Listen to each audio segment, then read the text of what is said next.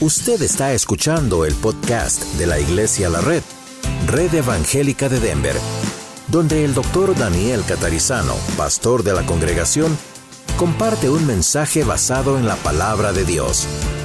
Ahora abra su corazón y permita que en los próximos minutos el Señor le hable y le bendiga. Vamos a continuar esta tarde con los con la serie de mensajes sobre el despertar espiritual que necesitamos, lo que llamamos un avivamiento.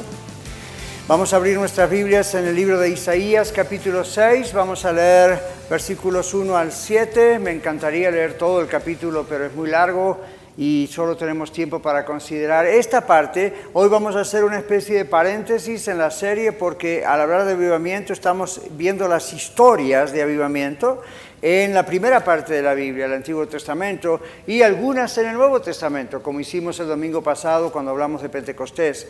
Ahora vamos a hacer una especie de paréntesis para definir otra vez más y brevemente hoy qué es realmente un avivamiento. Vamos a mirar en el libro de Isaías, capítulo 6, Isaías capítulo 6. En el año que murió el rey Usías, Vi yo al Señor sentado sobre un monte alto y sublime, y sus faldas llenaban el templo. Por encima de él había serafines, cada uno tenía seis alas, con dos cubrían sus rostros, con dos cubrían sus pies, y con dos volaban. Y el uno al otro daba voces diciendo, Santo, Santo, Santo, Jehová de los ejércitos, toda la tierra está llena de su gloria. Y los quiciales de las puertas se estremecieron con la voz de aquel que clamaba y la casa se llenó de humo. Entonces dije, ay de mí, que soy muerto, porque siendo hombre inmundo de labios y habitando en medio del pueblo que tiene labios inmundos, han visto mis ojos al rey, Jehová de los ejércitos. Y voló hacia mí uno de los serafines, teniendo en su mano un carbón encendido tomado del altar con unas tenazas. Y tocando con él sobre mi boca, dijo, He aquí que esto tocó tus labios, y es quitada tu culpa, y limpio tu pecado. Vamos a leer hasta ahí, no siga leyendo, preste atención a lo que el Señor quiere decirnos ahora. Señor, te damos gracias porque al abrir tu palabra sabemos que tu palabra es una espada de doble filo. Y tú dices que es la palabra de verdad y es la palabra que entra a lo más profundo de nuestro ser y no volverá a ti vacía, sino que hará lo que tú quieres. Será prosperada para aquello en la cual enviaste a cada ser humano que está aquí con nosotros, todos los que estamos aquí presentes y los que escuchan en el podcast. Gracias Señor, bendice tu palabra, haz tu obra, en el nombre de Jesús rogamos. Amén. El avivamiento es una limpieza, realmente, es una limpieza del Espíritu Santo que Él está haciendo en nuestras vidas. Oramos por el avivamiento, ya hace varios meses venimos orando por un avivamiento y explicando que es un despertar espiritual, que no se trata de lo que hacemos simplemente en los servicios, aunque está incluido, pero realmente es un despertar, un despertamiento, un awakening, decimos en inglés, al Señor. Y cuando eso ocurre, Dios trae a la superficie de nuestras vidas cosas que Él quiere quitar de nuestra vida, cosas que Él quiere limpiar de nuestras vidas, para entonces hacer el trabajo que Él quiere hacer. Oramos por un avivamiento entonces y el Señor está sacando a la superficie cosas que Él sabe que necesitamos erradicar, de raíz, quitar de nuestra vida. El avivamiento, tanto antes en la preparación, como durante el tiempo en que ocurre y después, cuando ya ocurrió, los tres tiempos de un avivamiento siempre son usados por nuestro Señor para limpiar, para purificar, para sanar, para restablecer, para fortalecer nuestra fe, para hacernos crecer espiritualmente, para romper las cadenas del orgullo, de la ira, de las mentiras, de los malos pensamientos, de los vicios, de la inmoralidad, de los malos hábitos, realmente todo lo que es esclavitud del pecado, Dios lo rompe. Ya lo ha roto en la cruz, pero en nuestra vida diaria Dios lo rompe si todavía luchamos con cualquiera de esas cosas. Lo puede romper en cualquier momento, aun si la iglesia no está pasando un avivamiento.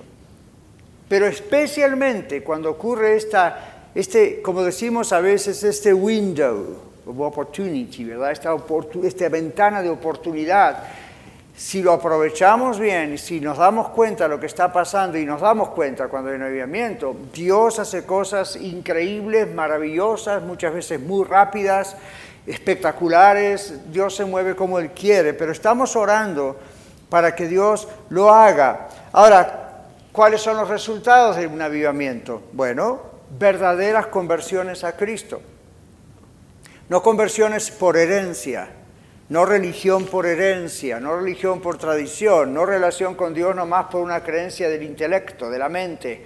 Son realmente genuinas conversiones. Yo he vivido algunos avivamientos en mi vida y he visto como hasta pastores que por años han pastoreado iglesias y Dios sin duda los ha usado porque en su misericordia Dios los usó.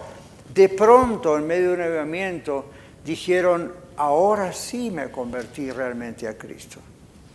Sacerdotes, rabinos, y uno dice, ¿cómo es posible si son siervos de Dios? Bueno, porque a lo mejor en algunos casos les gustó el servicio al Señor. En otros casos porque ya se van acostumbrando cómo se hace, les gusta la iglesia. ¿A quién no le va a gustar la familia de una iglesia? Es amoroso. Y de pronto es así. Otros porque el padre era pastor otro porque el abuelito quería que fuese sacerdote. A mí hay muchas razones que no son las correctas por las cuales o las cuales una persona puede llegar a servir al Señor y aún sin ser cristiana de verdad, sin ser realmente una persona que conoce a Cristo. Cuando llega un avivamiento a la convicción del Espíritu Santo, a la convicción de pecado, todo lo que Dios hace es tan fuerte, tan denso, tan profundo, que toca hasta los que parecían más seguros. Imagínense cómo nos puede tocar a todos nosotros, ¿verdad? Entonces, los resultados son verdaderas conversiones a Cristo. Si no era verdadera la conversión, ahí se hace verdadera porque la persona realmente se entrega a Cristo. En un avivamiento hay libertad, no libertinaje, pero hay libertad espiritual, mental. Hay libertad en Él, en Dios. En un avivamiento hay alegría. Eh, por eso cuando usted va a una iglesia donde hay un avivamiento, usted ve que la alabanza y la adoración, no, importa si hay una orquesta, si hay videos como usamos nosotros, si hay un solista o si hay una banda o un grupo, no importa eso, eso es, no importa.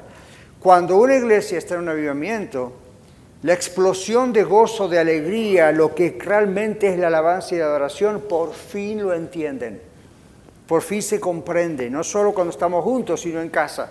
Por fin es una cosa que uno no puede esperar hasta que vuelva a tener la oportunidad de estar en esa fiesta espiritual. En un avivamiento hay paz unos con otros, en un avivamiento de armonía, en un avivamiento si usted estaba enojado con alguien, lo va a reconciliar porque no aguanta no estar reconciliado. En un avivamiento you know, las, desavenencias, las diferencias se liman. Un avivamiento rompe esas cadenas. Y en un avivamiento hay un espíritu renovado en el sentido de lo que es otra vez un mensaje, la alabanza, la palabra. Los oídos están abiertos de tal manera que uno no se cansa de escuchar la palabra de Dios. Mis hermanos, yo he estado en iglesias de avivamiento donde las reuniones no han durado una hora 45 minutos como aquí promedio, han durado cuatro o cinco horas. Y usted dice, pastor, no nos asuste, no me diga que usted va a empezar el domingo que viene a hacer eso. No porque yo no lo puedo hacer. Si yo lo quiero hacer, no tiene valor. El valor lo tiene cuando el Espíritu Santo lo hace y usted está cuatro, cinco, seis horas y le parece que fueron 30 minutos. Y usted dice, ¿cómo es posible? No sé, los ojos espirituales se abren de tal manera que usted el tiempo se le va y, termina y quiere continuar, y quiere continuar, y quiere continuar. Yo he estado en iglesias donde la gente venía, tanta cantidad de gente al lugar, que había que tener cuatro, cinco, seis reuniones una tras de la otra para poder meter toda la gente que estaba esperando afuera. Y aún así había gente que no se movía de ahí, estaba cuatro, cinco, seis servicios escuchando todo el tiempo lo mismo. Usted decía, yo ni el podcast de la red voy a escuchar otra vez. Well, porque no hay un avivamiento. Cuando hay un avivamiento, de pronto eso ocurre porque uno tiene una sed increíble de seguir escuchando. Uno tiene un hambre como que el estómago espiritual se abre así de grande Y uno dice, esto para mí es una locura. Cuando usted está en un avivamiento, eso no es una locura para usted, esto para usted es una fiesta. Ahora, sepa que los avivamientos no duran mucho. Son visitaciones de Dios. Él siempre está, pero son como manifestaciones de Dios que tanto en la Biblia como en la historia después de lo que está escrito en la Biblia, no han durado siempre mucho. Algunos han durado algunas semanas, otros han durado algunos años. Y quisiéramos vivir en ese estado hasta que Cristo venga. Nos gustaría, y depende mucho de nosotros. Las iglesias que han pasado por avivamientos y después se han disuelto, ha sido en cierta manera por culpa de ellos. Sí, Dios tiene un comienzo y un final de eso, pero los resultados tienen que seguir y seguir y seguir. Ahora, ah, no, hay muchas cosas que yo puedo decirles, pero ve, mi tiempo es limitado. Pero cuando hubo un First Great Awakening, un primer gran despertar obviamente en los Estados Unidos, eso es exactamente lo que pasaba. Un despertar y un hambre al Señor, no solo a las cosas del Señor, pero una pasión por la palabra de Dios, una pasión por la iglesia, una pasión por predicar a Cristo. Eso es algo que cuando viene un avivamiento ocurre. Pero ¿por qué se los menciono? Porque cuántos años hace ya de aquel primer gran avivamiento y todavía nosotros somos en parte el resultado de eso. Como el domingo pasado les dije, hace dos mil años de Pentecostés, cuando el Espíritu Santo descendió de una manera tan poderosa para quedarse con nosotros hasta que Cristo regrese. Y dos mil años, y aquí estamos nosotros como parte de ese resultado. Eso, mis hermanos, es lo que ocurre. Hoy en día hay misioneros y misioneras alrededor del mundo que hace años están trabajando en lugares muy peligrosos alrededor del mundo y no les importa, pero son el producto de un avivamiento que disfrutaron en su iglesia, en su país de origen. Y, los pastores y las escuelas los prepararon y los mandaron a Japón, a China. ¿Sabían ustedes que hay muchísimos hispanos, pastores y líderes misioneros y misioneras en países como Japón? ¿Se imaginan hispanos como usted y yo hablando japonés? Pasando tiempo estudiando el japonés o milagrosamente de alguna forma hablándolo, pero predicando a una raza que es absolutamente diferente a nosotros como latinos. ¿Por qué arriesgan su vida? ¿Por qué dejaron su tierra? ¿Por qué hicieron eso? Pregúnteles, la mayor parte de ellos vinieron de iglesias en, México, en Argentina, en Estados Unidos, en Bolivia, en Perú, en Nicaragua, que pasaron por un tiempo de avivamiento y el despertar por su vida, en su vida fue tan poderoso que ese es otro resultado de un avivamiento. De pronto Dios empieza a tocar a mucha gente para servirle a un nivel que ni nos imaginamos.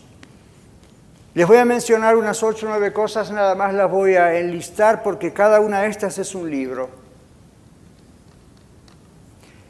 El avivamiento es un despertar espiritual del estado de apatía, apatía en la vida de un cristiano.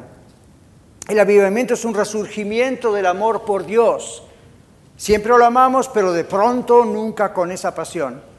El avivamiento es un fuerte despertar a la realidad de la santidad de Dios. Sabemos que Él es santo y de pronto tenemos una, conciencia de la santidad de Dios tan grande como Isaías. Donde de pronto reaccionamos como Isaías. ¡Ay de mí que han visto mis ojos tu majestad! Él fue en una visión, usted puede yo que sea una visión o simplemente la convicción del Espíritu Santo a través de la palabra de Dios hoy. Y de pronto usted, wow, momento, Dios es santo, santo, santo, y yo no. Soy santo porque soy apartado por el Señor desde que me convertí a Cristo, pero wow, y esa santidad hace que uno ande en la vida con mucha santidad, ¿verdad? En un avivamiento hay una renovada pasión por la palabra de Dios y por la iglesia. Usted me escucha a mí hablar mucho de la palabra de Dios y de la iglesia y de la pasión que tengo por la palabra de Dios y por la iglesia. ¿Usted cree que eso viene de Daniel Catarizano porque es inteligente o porque le gusta o porque nació en un cristiano? No, eso es un fruto de un avivamiento que yo pasé en mi vida hace muchos años atrás. No puedo dejar de comer la palabra de Dios. Eso lo quiero yo para usted porque Dios lo quiere para usted. Cuando hay un avivamiento, hay una conciencia convincente del pecado personal y corporativo. Cuando pecamos no lo podemos postergar. Cuando hay un avivamiento la gente se derrite en la presencia de Dios y sabe que está haciendo algo que no tiene que hacer. No puede esconder el pecado. Mis hermanos, tengo anuncio para usted. Todavía algunos no se animaron a testificarlo, pero ya me lo contaron personalmente. Dios está derritiendo varios corazones. La semana pasada hablé con una persona que está por dar testimonio en otro lugar o acá, vamos a ver qué hacemos, pero eh, algo que de pronto estaba escondido y no aguantó más. El Espíritu Santo lo, persiguió hasta que dijo basta, se arrepintió y su vida cambió.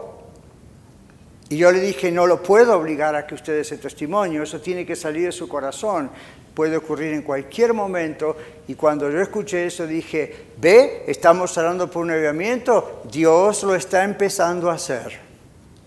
Es una conciencia convincente del pecado personal y corporativo. Las cosas no siguen igual. Queremos estar en línea con Dios. Eso nos da libertad, nos da paz. Eso es algo maravilloso. Un avivamiento es un genuino espíritu de humildad. Algo que no podemos nosotros fabricar es un deseo de arrepentimiento y restauración.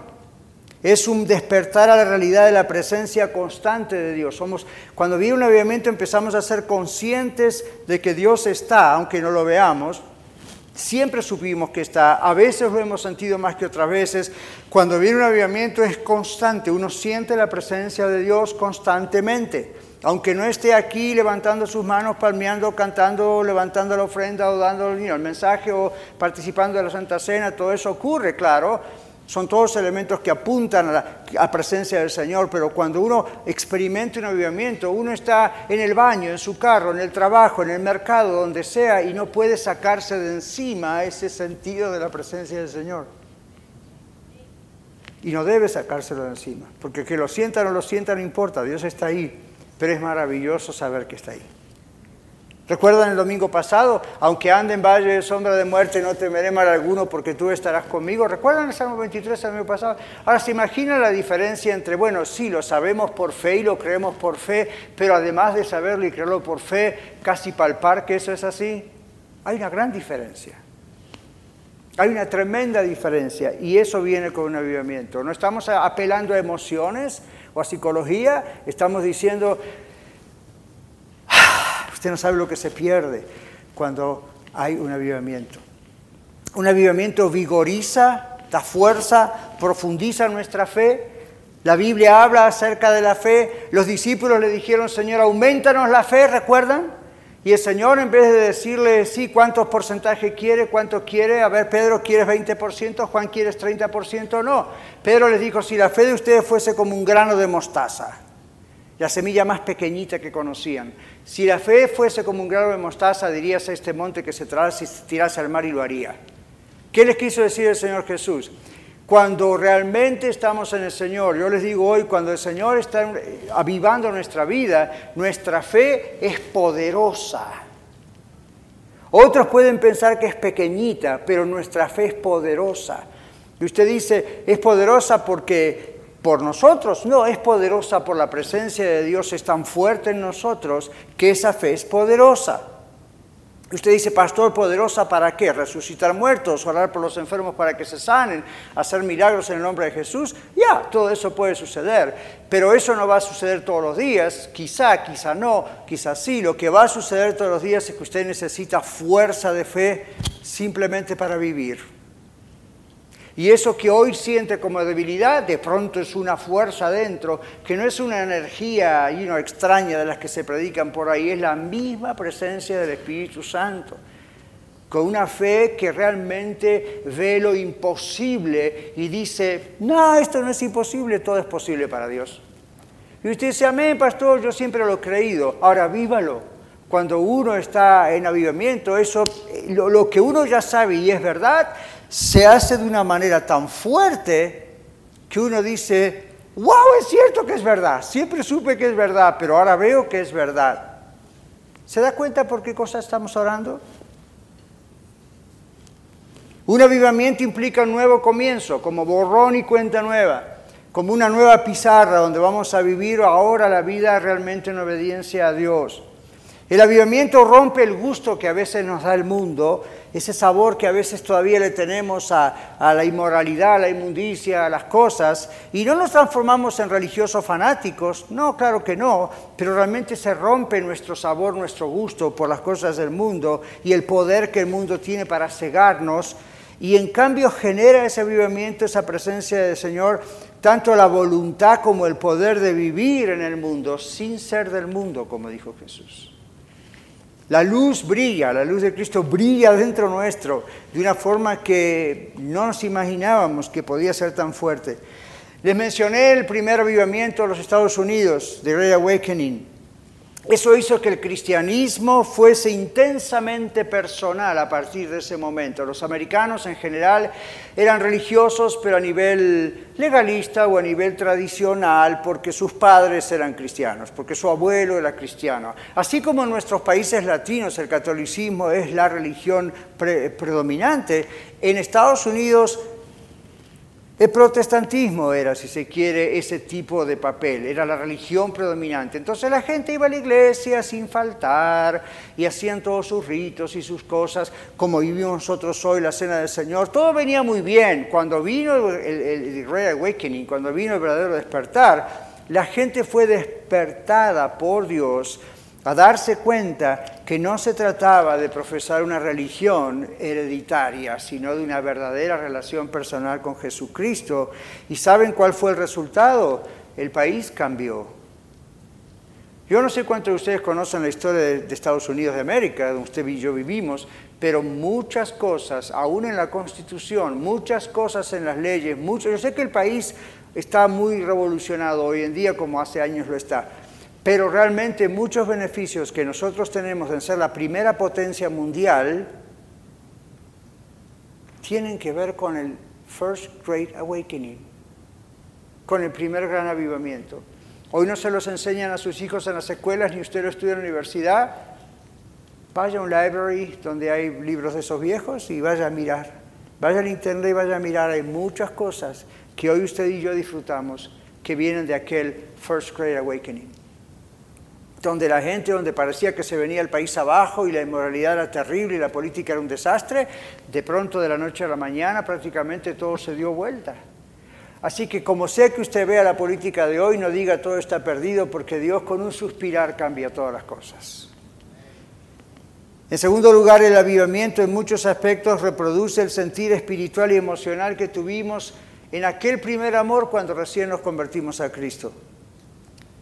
Se inicia el avivamiento por un impulso del Espíritu Santo. Lo único que nosotros podemos hacer es orar por el avivamiento, por un despertar, predicar la palabra de Dios, mostrar cómo estamos haciendo lo que es un avivamiento en la Biblia y esperar y hacer nuestra parte. Y cuando el Señor nos va convenciendo, actuar rápidamente, no postergar. Porque ese avivamiento es parecido a esa experiencia de la conversión. No, es la conversión, la conversión es una vez para siempre cuando es genuina.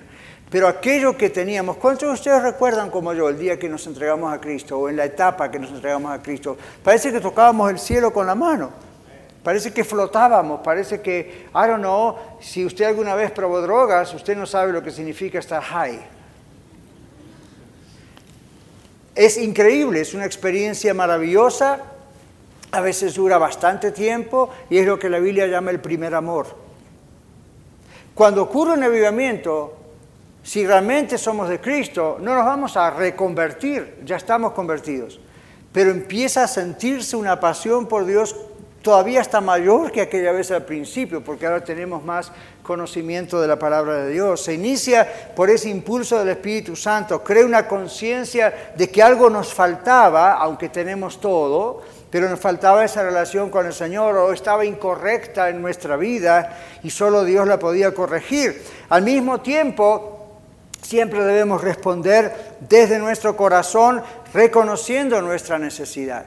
Una vez que lo hacemos, el Espíritu Santo actúa. ¿Y qué pasa en un avivamiento? Actúa quitando la ceguera, el velo que, que, el mundo mismo ha puesto sobre la verdad.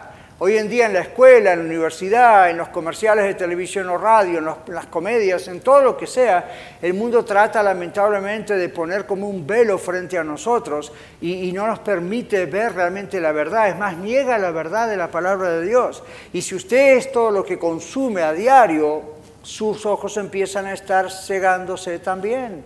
Cuando viene un despertamiento espiritual, un despertar así, eso se rompe y usted empieza a ver con claridad, con claridad como a veces cuando me preguntan, pastor, ¿cómo detectamos los males de la cultura? Usted dice que la Biblia dice que tenemos que ser entendidos en los tiempos que vivimos, pero me cuesta, pastor, ¿cómo lo hago? Tendré que ir a la universidad, tendré que estudiar psicología, tendré que no tiene nada que hacer eso si no quiere. Ore al Señor y cuando un avivamiento está en su vida, sus ojos son abiertos y la diferencia entre el mal y el bien y lo falso y los ovejas, sino los lobos vestidos de ovejas es bien clara se hace muy, muy claro.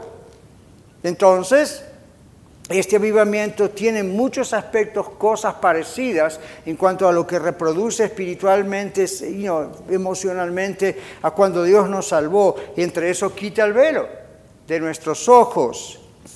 Ahora, comparamos nuestra vida con la santidad de Dios y por eso el arrepentimiento y la restauración en una iglesia en avivamiento, en una gente en avivamiento, es constante. No puede uno de actuar en el matrimonio, con los hijos, en el trabajo, en la calle, en el tráfico, en la iglesia, sin comparar su vida con la de Dios. Y no estamos diciendo, bueno, vamos a ser perfectos como Dios o Dios, un día vamos a llegar a la divinidad. Sí, no. Lo que estamos diciendo es, wow, de pronto bien vemos que muchas cosas que no nos parecían importantes son muy importantes delante de Dios. Otra vez no nos volvemos fanáticos, nos volvemos reales. Y nos damos cuenta qué hermoso es vivir en santidad, qué hermoso es agradar al Señor, qué hermoso es estar libres mentalmente, emocionalmente, espiritualmente, psicológicamente, de todos, todos, los mentes que pueda meter ahí, uno está libre. Uno dice, si el Señor me lleva a su presencia hoy, estoy listo. No hay nada que esconder. Yo no sé cuántos ustedes saben, pero va a llegar un día de juicio. Si usted tiene a Cristo en su corazón, no debe temer el día del juicio. En la cruz que hemos cantado, lo que hemos celebrado en la Santa Cena, dice que usted está segura, seguro de que Jesucristo cargó por usted y por mí en la cruz y Él ya pagó. Pero la Biblia habla de un juicio final donde usted también va a estar. Los que somos salvos no vamos a tener problema porque Jesucristo ya pagó lo que había que pagar. Entonces simplemente vamos a estar ahí para ser recibidos en gloria, finalmente, eternamente, y luego para que Dios dé los premios. ¿Sabía usted que la Biblia habla de premios? Y ahí no vamos a sentir el sentido de competitividad que tenemos aquí en la tierra, ¿verdad? Acá en la tierra tenemos un problema con la competencia. Hay buena competencia y hay mala competencia. Pero aún entre la buena competencia a veces la gente tiene problemas. Y usted tiende a pensar como yo, ¿y por qué a él sí, a mí no? En el cielo no vamos a tener ese problema en el cielo, delante de todo el universo, delante de los ángeles de Dios, Dios va a premiar a unos y a otros por lo que hemos hecho. No para salvación, ya somos salvos, ¿ok? Pero sepa mi hermano y mi hermana en Cristo que todo lo que usted y yo hacemos aquí, no solo en la iglesia y para la obra del Señor, en el matrimonio, con los hijos, con la finanza, con nuestra vida moral, en la vida en secreto, aquí en la vida en la iglesia, Dios está observando y Dios está premiando. Dios está preparando un lugar para nosotros en la mesa de las bodas del Cordero y Dios está preparando premios. Y usted dice, ¿por qué premios? No sería justo si no hubiese premios, ¿verdad?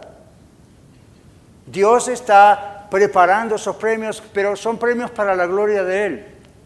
Y son premios para cosas que posiblemente tengan que ver con nuestra actividad con Él en gloria. De la misma manera, en ese juicio va a haber retribución para aquellos de ustedes que no han aceptado al Señor Jesucristo, lo siguen postergando, les parece que esto es mentira y bla, bla, bla, bla. Lo siento, también ahí va a haber retribución y no va a ser buena.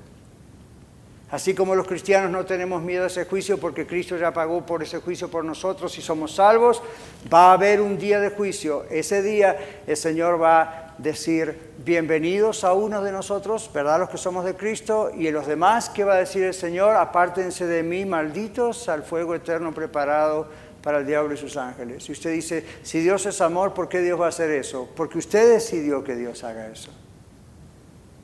Dios le dio toda la oportunidad en su vida. Mire, está hoy aquí, 23 de febrero del año 2020, en Iglesia de la Red. Dios le está diciendo a través de mí, crea la palabra de Dios. Entonces, ¿qué pasa volviendo a un avivamiento? Cuando hay un avivamiento, todo lo que les digo se pone tan real que la historia nos dice que hay iglesias que pasaban avivamientos mientras el pastor predicaba y se agarraban de esas bancas aterrorizados pensando que literalmente se los estaba llevando chupando la tierra hacia el infierno. Y usted dice, qué exagerados. Bueno, digamos que eran exagerados, pero a veces la convicción del Espíritu Santo es tan fuerte, tan fuerte, tan fuerte, que son diez mil veces la intensidad de un ataque de pánico. Hágale caso a la palabra de Dios. Hágale caso a la palabra de Dios. Y usted dice, pastor, ¿nos quiere asustar? Sí, ya, le soy honesto. Pero no asustar como para decir, por miedo acepte a Cristo. Eh, asustarlo en el buen sentido de la palabra, si es que hay un buen sentido ahí. Usted comprende lo que estoy diciendo. Yo no le puedo convencer del pecado. El Espíritu de Dios sí. Yo no estoy para asustarle, estoy para advertirle. Como lo hacían los profetas del Antiguo Testamento, como lo hacía Juan el Bautista, como lo hizo nuestro Señor Jesús, como lo hicieron los apóstoles. ¿Cuál era el mensaje desde el Antiguo Nuevo Testamento? Escapen de esta perversa generación, escapen del juicio final, escapen de la condenación. Dios tiene que juzgar, si no Dios no sería justo. No queda otra, sálvese de eso. Y no lo va a salvar, usted no se va a salvar por sus obras, usted no se va a salvar porque es una buena esposa, un buen esposo, porque nunca mató a nadie, nunca se emborrachó.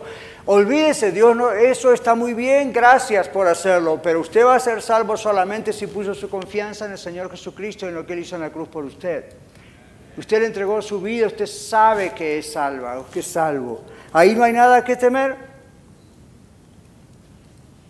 En Isaías hemos leído, ahí voló hacia mí uno de sus ministros, esa es la, de serafín, es una categoría de ángeles, pero realmente significa un ministro de Dios.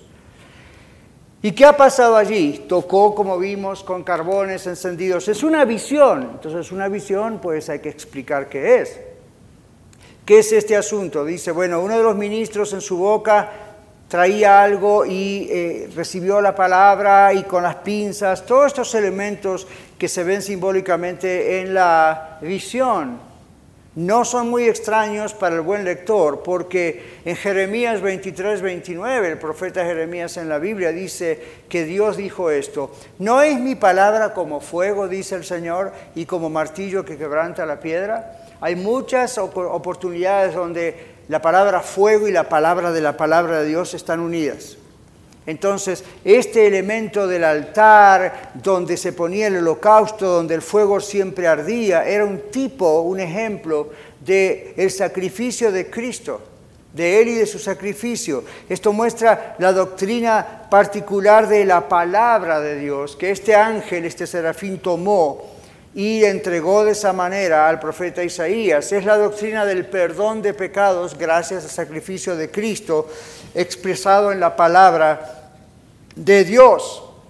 Por eso Isaías dice, ay de mí, yo tengo labios inmundos y vivo en un pueblo que tiene labios inmundos y mis ojos han visto al rey. Es pura misericordia de Dios.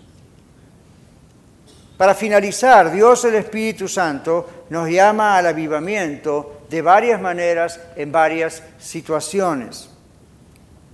Y tenemos ejemplos de esto que usted y yo hemos visto antes cuando meses atrás estudiábamos sobre las siete iglesias del Apocalipsis. ¿Ok? Y ahí entonces vemos la iglesia en Éfeso. Por su perseverancia, dice en Apocalipsis 2, 4 al 5, por su, eh, Dios la alabó por su perseverancia como iglesia en la ciudad de Éfeso y el discernimiento que tenían. Pero también que dijo, han olvidado el primer amor. Muchas veces a medida que la emoción de haber aceptado a Cristo se va desvaneciendo con el tiempo y se va enfriando, perdemos aquel celo y pasión que teníamos al principio. Y nos atascamos, ¿verdad? Nos quedamos clavados en el ritual, ya sabemos cómo se hace, a qué hora vamos, qué cantamos, qué no cantamos y hacemos la cena. Y, ok, fine, pero si nos quedamos atascados en lo que es ritual y ya solamente aprendemos a hacer las cosas, pero no experimentamos la alegría de la presencia de Dios y el servir a Cristo, estamos en problemas. Eso pasaba en la iglesia de Éfeso. El avivamiento nos ayuda a restaurar ese primer amor.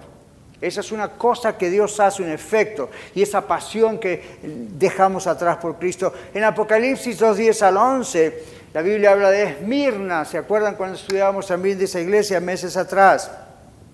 Esmirna sufría una intensa persecución eso le preocupaba mucho a esa iglesia en, la ciudad de Esmirna y a veces a nosotros también. Las preocupaciones, el estrés, el trabajo, lo que se dice en los medios, puede llegar a vencernos y dejarnos agotados emocionalmente, espiritualmente, físicamente. Hoy sabemos que mucho del estrés físico tiene mucha relación en muchos casos con lo que pasa mentalmente. Bueno, ¿qué pasa cuando viene un avivamiento? Nos eleva una nueva esperanza y fortalece nuestra fe. Pérgamo, en Apocalipsis 2.14, dice que habla del problema del compromiso con el mundo. Pérgamo era una iglesia que se estaba comprometiendo con el mundo y estaba incorporando valores humanos a la iglesia, a la vida cristiana. ¿Qué pasa cuando viene un avivamiento, hermanos? Nos ayuda a discernir correctamente entre los valores que debemos vivir, que son los valores bíblicos, y los que debemos sacarnos de encima, que no tienen nada que ver con la palabra de Dios. Tiatira, en Apocalipsis 2, discute el problema de tolerar la falsa enseñanza en nuestras iglesias. Necesitamos examinar los mensajes que escuchamos, los míos también. Examínelos y compárelos con el mensaje de la palabra de Dios. ¿Sabe qué ocurre cuando viene un avivamiento? Nos ayuda a aferrarnos a la verdad y a distinguir la mentira. Sería muy largo contarles, pero les voy a traer un video breve uno de estos domingos, donde un famoso pastor muy querido americano aquí en la nación, con una iglesia de miles de miembros, es, ah, está siendo reportado por un reportero en televisión y el reportero le dice, ¿por qué vemos que hay varias iglesias en el país que están cerrando? Ah, por supuesto muchas están abriendo también, pero dice, ¿por qué? Y él dijo, en un sentido me alegra que se estén cerrando. ¿Por qué? le dijo. Porque las iglesias que se están cerrando son las iglesias liberales. Son las iglesias donde no se está predicando la palabra de Dios. Son las iglesias donde por años se predican mensajes motivacionales para inflar el ego, el yo de la persona. Son las iglesias donde si quiere que la gente salga contenta y vuelva con su dinero el próximo domingo, y eso es todo lo que a esa gente le importa. Pero él dice, otras iglesias como donde yo sirvo, son iglesias que están creciendo de una manera increíble porque Dios bendice las iglesias que se aferran a su palabra y predican su palabra. Yo dije, amén, esto en mi iglesia lo tiene que escuchar porque están cansados de escucharlo de mi boca, que lo escuchen de otro. Esto es exactamente lo que Dios está haciendo en todo el país. En Apocalipsis 3 tenemos el caso de la iglesia en Sardis. Eso es una iglesia muerta, una iglesia que realizaba todas las movidas, ya sabía cómo hacer cada rito, cada cosa, pero no había nada, no tenían profundidad, no había pasión por el Señor. Ahí hay una imagen del cristianismo que llamamos nominal, de puro nombre, de tradición pero no hay nada realmente poderoso en ellos. Bueno, ¿qué hace el avivamiento cuando una iglesia es así? Nos ayuda a resucitar nuestra vida en Cristo. Nos ayuda realmente a despertar. Y la última fue Filadelfia, donde todo venía muy bien. Sin embargo, Dios les advierte aún contra la complacencia, contra la apatía, contra, oh, todo está muy bien, una vida que no da fruto. Yo me alegro como pastor de la red cuando seguimos abriendo más iglesias, cuando seguimos teniendo gente que se bautiza, que se convierte, cuando todo, gente de otras iglesias siendo restaurada, cuando la asistencia aumenta, como decíamos antes, más temprano. Yo me gozo con eso y al mismo tiempo que me gozo digo, cuidado, porque es bien fácil decir, ok, ya la hicimos. No, hay muchísimo más. Todos los escenarios que dijimos, mis hermanos, requieren, exigen y gimen por un avivamiento urgente. Porque aunque nosotros quizás no califiquemos en estas siete iglesias del Apocalipsis, les aseguro, como lo hicimos hace meses atrás, que siempre algo de alguna de ellas podemos llegar a tener. Esto exige que sigamos orando, rogando, suplicando, implorando a Dios por un avivamiento urgente para que nadie, nadie se pierda. La evidencia del avivamiento es un derramamiento del Espíritu Santo que ya está en nosotros y está con nosotros, pero que se derrama de tal manera y tal poderosamente que realmente cambia nuestras vidas. Grandes movimientos al evangelismo han salido de avivamientos.